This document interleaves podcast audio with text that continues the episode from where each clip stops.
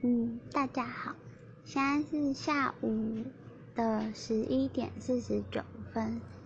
那我今天想要分享一首诗，是潘柏林写在《我讨厌我自己》里面的一首诗，叫做《有些人爱得很节俭，有些人只是穷》。常常大笑的人，不代表就不懂悲伤，忧郁也不只有哭泣的模样。人群恐慌的焦虑，不见得就会影响日常。有些人看起来像人，里面早就烂光；有些人像蜥蜴，需要太阳才能温暖自己；有些人自建暖气，日久恒温，只是偶尔把人他人烫伤；有些人的爱只给一个人，他爱得很节俭，但爱得很长；也有人天生贫穷，他爱不起谁，也没有办法悲伤。嗯，然后就是潘柏林，他把这首诗发在他自己的 Facebook，然后在他的图片那边，他截取了嗯四句，就是常常大笑的人，不代表就不懂悲伤，忧郁也不只有哭泣的模样。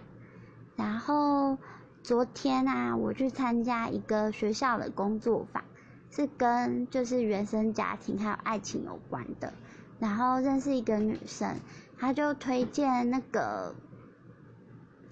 BTS 的《The Last》给我听，然后听完之后心情其实蛮沉重的，因为那首歌其实他是在讲那个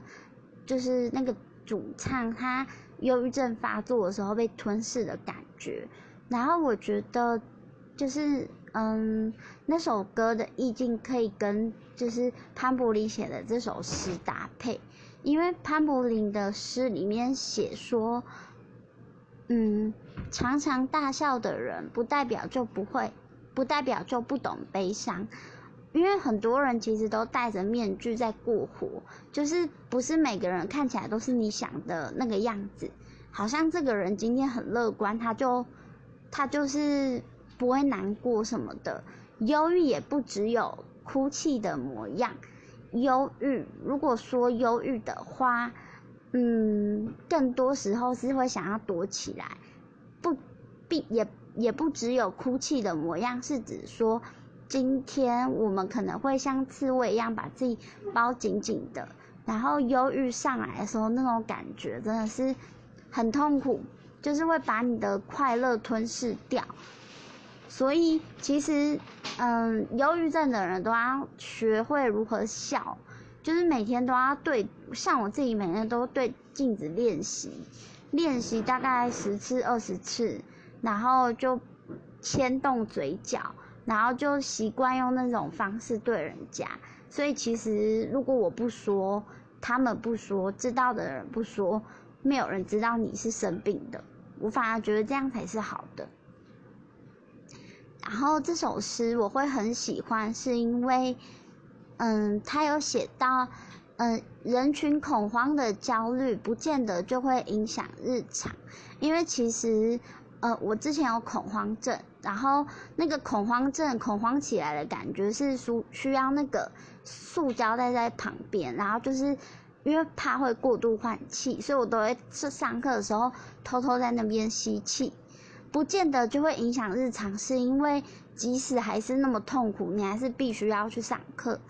就是有可能我期中考到一半，突然恐慌症发作，那我也不可能因为这样子就不去考期中考啊。那我还有看到，就是里面有写说，有些人看起来像人，里面早就烂光。嗯，我觉得这句话我的解读的意思是说，有人的外表。但是其实他的内心伤痕累累，就是可能这一句可以解释成两种意思，因为他前面有提到忧郁，所以我想到的是，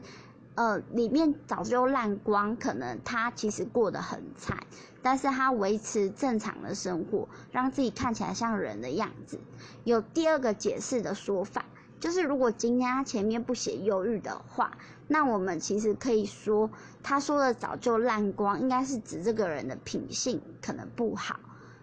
就是看起来像人人模人样的，但是其实内心里面就是藏着很多恶魔，然后他所做的事情让他自己的内心早就烂光。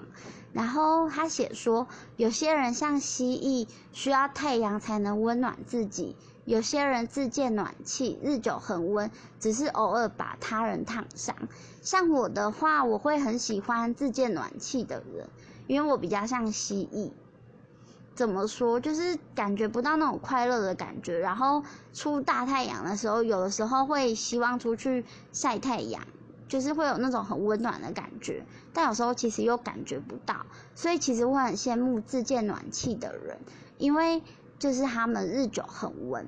然后接下来还有写说，有些人的爱只给一个人，他爱的很节俭，但爱的很长。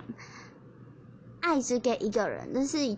大家都很喜欢的事情，这是既定的印象，就是我们都觉得说，你爱一个人，你就要付出，你就要多付出一点。他爱的很节俭，是，嗯，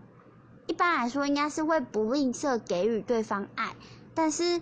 他又不会过度浪费，所以他可以爱的很长，他可以让他的爱就是延续到很久很久以后。然后最后一段他写说，也有人天生贫穷，他爱不起谁，也没有办法悲伤。呃，这边的天生贫穷，只是那一种跟贫穷应该指的是内心的匮乏。他爱不起谁，也没有办法悲伤，是因为他觉得他自己没有那个信心可以去爱别人，然后也没有办法悲伤，是因为他。搞不清楚，就是悲伤是怎么样的一个感受。因为在一开始的时候，他有写忧郁也不只有哭泣的模样，还有恐慌这两个字，让我联想到就是精神疾病。他也他也没有办法，也没有办法悲伤，就是因为你爱他，可是你不知道怎么做。然后你也不敢爱他，所以这这种不敢爱的感觉，你想了想就会觉得很矛盾，又没有办法说像一般人一样就是宣泄啊什么的，就觉得说这个悲伤的情绪很难代谢掉。然后其实我觉得这本诗集算是比较稍微有一点点掩饰，但是也可以看得出来，就是。潘柏林在写这一本诗集的时候，其实状况可能不是那么的好，因为书名就叫做《我讨厌我自己》，有种快毁灭的感觉。但是我觉得这种诗不会不好，因为我知道很多诗人其实他们自己心里面都有一些呃疾病，还有一些歌手其实也有一些疾病，就是。那些疾病才能让他们就是更能同理别人，然后写出来歌词才会让你觉得很揪心。那我顺便分享一下我喜欢的偶像，我最喜欢的偶像是那个黄玠，然后还有宇宙人卢广仲、蔡健雅、梁静茹，然后那我懂你意思了，然后还有那个。嗯，康斯坦的变化球，跟 Mary See the Future，大概就是这些啊。对了，还有红安妮，我喜欢的偶像真的是太跳痛了，有点多。之后有机会的话再慢慢介绍。那这是今天的晚安诗，我选了这一首。嗯，希望大家在深夜里面的时候可以想想看这一首。是带给你怎样的感觉？那如果有什么心得，或是有什么想法想要跟我分享的话，都欢迎留话给我哦。那今天就先这样，晚安，拜拜。